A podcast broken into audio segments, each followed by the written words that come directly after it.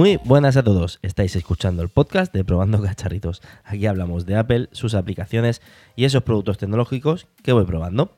Hoy es día 29 de diciembre y este es el episodio número 21.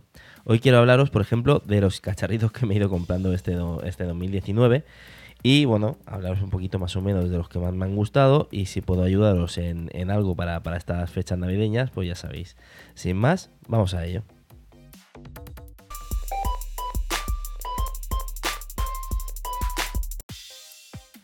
Bueno, pues empezando por el plato fuerte, lo que me compré a principios de, este año fue tanto el iPhone XR como, como el iPad Air, ¿vale? El nuevo. Eh, ya sabéis, porque me habéis escuchado más de un podcast hablar sobre ellos y la verdad que estoy contentísimo. Sí que es verdad, por ejemplo, eh, ha salido este año el nuevo iPhone, tanto el iPhone 11 como el 11 Pro.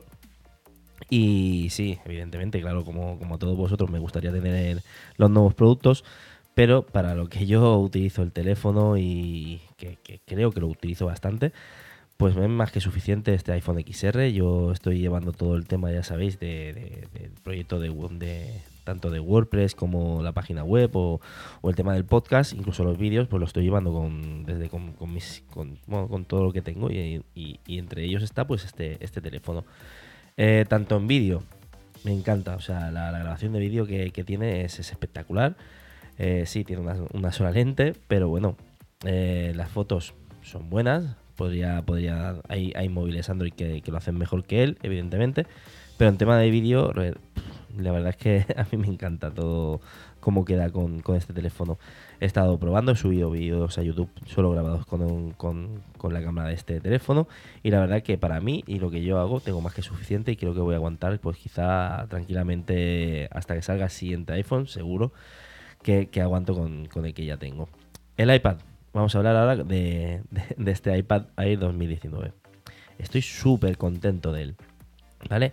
Con este sí que edito todo el tema de los vídeos, hago todo el tema de WordPress, hago los podcasts, que, verdaderamente no, nunca lo he hecho en otro sitio que no sea, que no sea en el iPad. Y, estoy súper contento. Sí que tiene alguna que otra pega, ¿vale? Por ejemplo, lo que me gustaría que, tuviera, que es lo que tienen los iPad Pro, que supongo que por eso también se, diferencian bastante de, esta gama, es el USB-C. ¿Para qué?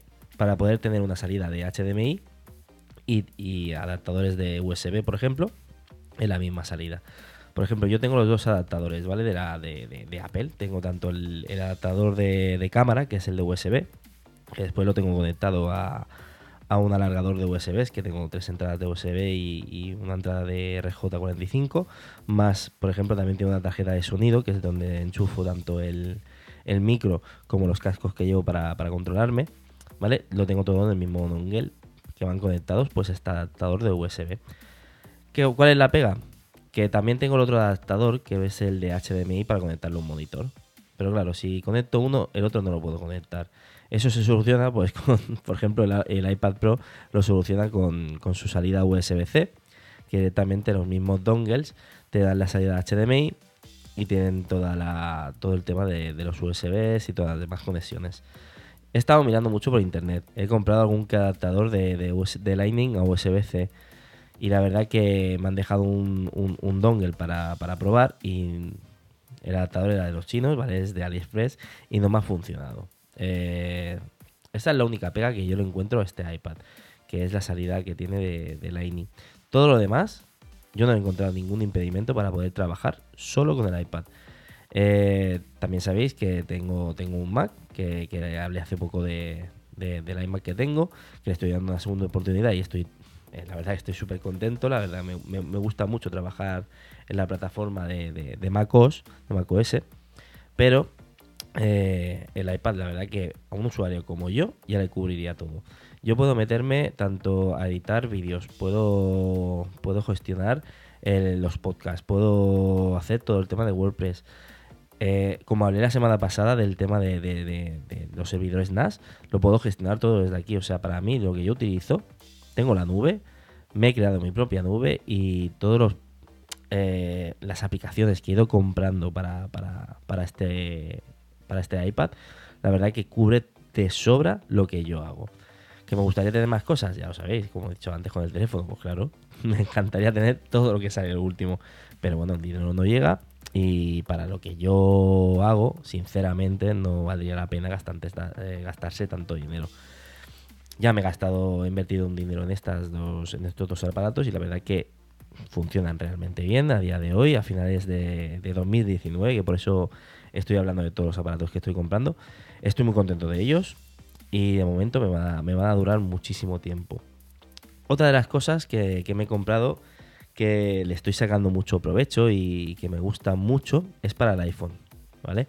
Tengo un estabilizador de la marca Ziyun, un estabilizador de estos de, tres ejes, que funciona genial. Pongo el teléfono ahí, tengo una estabilización súper bestia. El otro día, bueno, ahora, unos meses, estuve jugando con las niñas, me lo llevé para, dar una vuelta, eh, lo metí en la mochila y mientras que estábamos jugando, corriendo y todo, lo saqué para probar a ver qué tal era ya la, la estabilización mientras corro detrás de las niñas y la verdad que me dejó sorprendido porque realmente parecía que estaba grabando pues con una cámara de estas profesionales, ¿vale? Y solo me hacía falta mi iPhone y este estabilizador.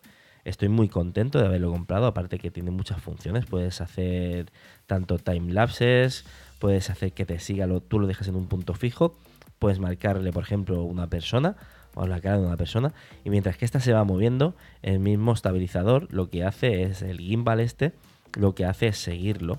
No te hace falta el, tener que, estar tú ahí haciendo el seguimiento con, la mano directamente o la mano o lo que sea.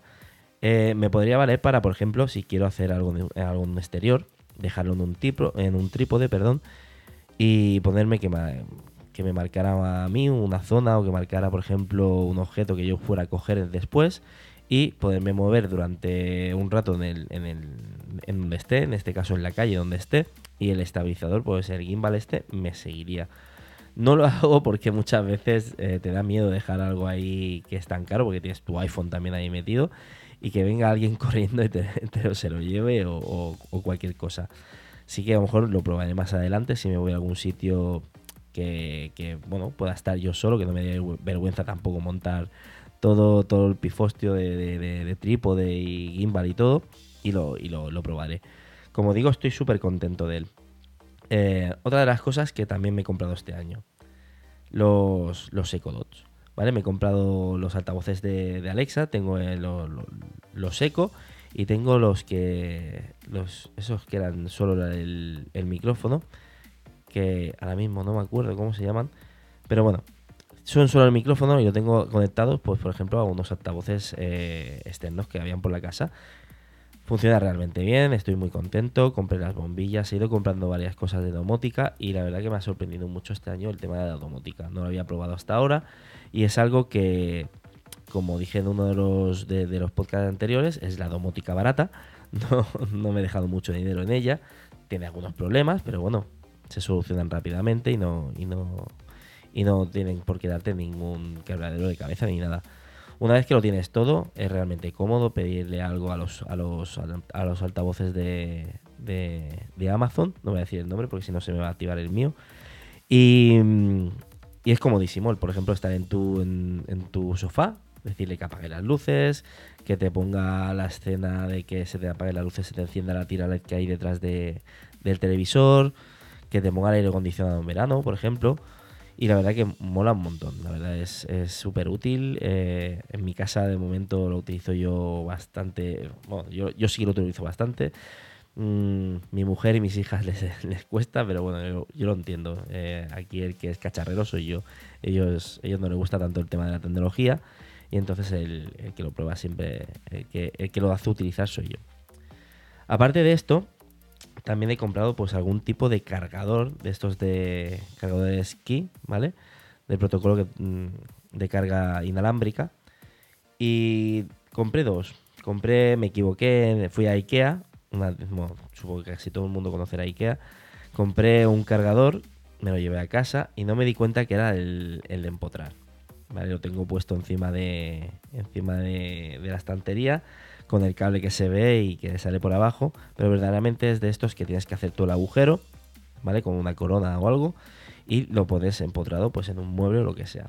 Yo de momento no lo he hecho, no he tenido tiempo, porque sí que puedo conseguir la corona para hacerlo, pero no he tenido tiempo para hacerlo y de momento lo tengo puesto en, la típica base esta donde se guardan todos los, cables, que también es de Ikea.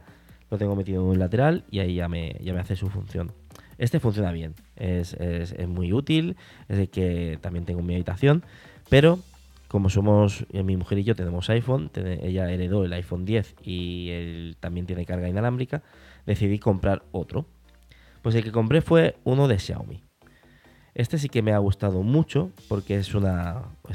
estéticamente es muy bonito, es, es como una, una plancha de plástico alargada, así ovalada, ¿vale? Que aparte de eso tiene una, una, perdón, una lámpara que tiene dos intensidades. Tiene, tiene el color frío, ¿vale? Y el color cálido. Es luz blanca, tanto fría como cálida.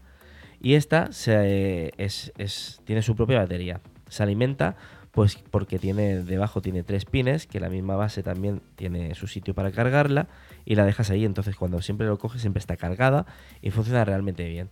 ¿Por qué? Porque cuando, por ejemplo, me levanto que las niñas por la noche tengo que ir cualquier, a su habitación a hacer cualquier cosa, yo cojo este punto de luz y me lo puedo llevar. Pongo la luz cálida, que no es tan, tan agresiva como, como la luz fría, y me la llevo a la habitación y ya no, no, me tropiezo por casa con nada que hay en medio. O cuando quiero, por ejemplo, tener una luz tenue en la habitación, mientras que mi mujer, por ejemplo, está, está durmiendo, yo estoy viendo algo en, el iPhone y en, o en la tablet, ¿vale? En el iPad, pues me pongo esta luz de fondo, así no se cansa tanto la vista y es realmente cómodo. Solo lo dejas cargando y ella misma se carga. Estos son todos de los productos que, más me han gustado de, este año. Aparte de. No, no, voy a contar, por ejemplo, todo lo que me he comprado, porque este año he tirado bastante de, segunda mano de Wallapop. Pero sí que debo deciros que, por ejemplo, otro de los productos que me han gustado muchísimo es el comprarme un teclado Logitech, ¿vale? De segunda mano. Me lo compré en la aplicación de Wallapop. Estaba en perfecto estado y nunca había probado un teclado de la calidad de, Logitech. Los típicos que te vienen cuando te compras un, ordenador, por ejemplo, en mi empresa, eh, te dan los típicos que te vienen cuando te compras la torre, son de la marca Logitech, pero son de estos que te dan de obsequio, ¿vale? No tienen la misma calidad, por ejemplo, que el que me acabo de comprar yo. Eh, aparte que estéticamente es mucho mejor, o sea, mucho más bonito. A la hora de las teclas y todo, se nota que este es un poquito más premium. Aparte tengo para tres teclas para, emparejarlos con, tres dispositivos distintos. Y lo tengo tanto como en, este iPad, en el iMac y el Raspberry Pi. Otro producto que también me he comprado este año, ¿vale? También de segunda mano. Eh, compré la Raspberry Pi y he estado trasteándola bastante. Hace poco hablé en el podcast pasado de que hice, de que hice un servidor NAS desde la Raspberry. He estado intentando configurarlo era mucho más fácil de configurar que, por ejemplo, el otro NAS que tenía, el, de Link. Y he estado trasteándolo. Pero me gusta más hacerlo servir la, Raspberry, hacerla servir como, como, un ordenador, ¿vale? Yo le, lo típico cuando te, la compras, lo primero que te tienes que instalar pues es una versión de, Linux. En este caso venía la de Debian, me descargué la de Debian, la instalas y la utilizas como, como un PC.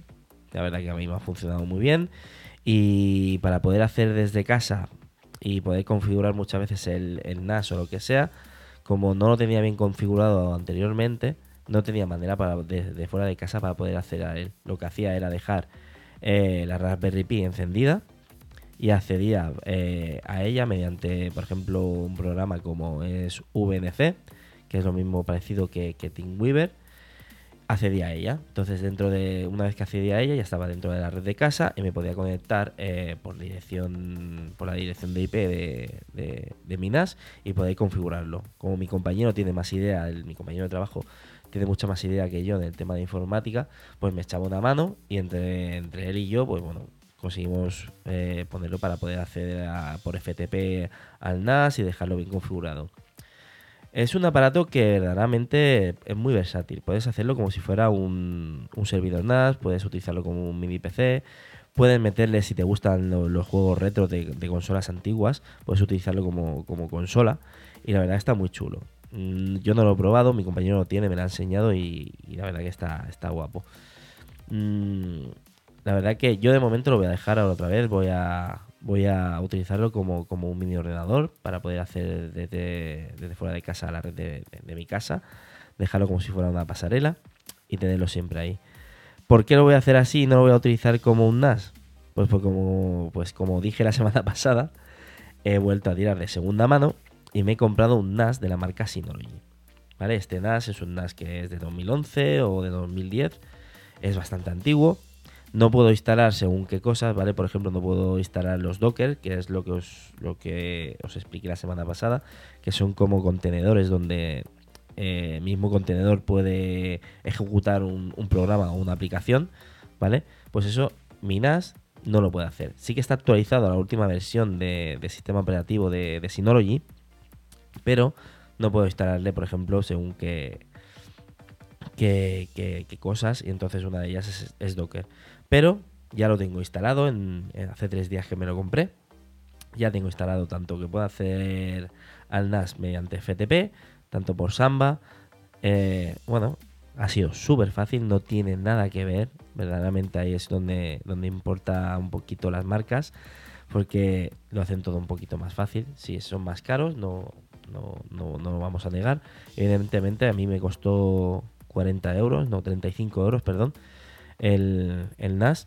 Pero bueno, eh, ahora mismo tengo puesto el disco duro de 4 teras, un disco SD y voy haciendo. Eh, lo que he hecho también, que acabo de configurarlo, es, por ejemplo, de utilizarlo para mi página web. Que eso sí que era lo que quería hacer yo con, el NAS, que por ejemplo el de Link no, o no podía o no sabía hacerlo.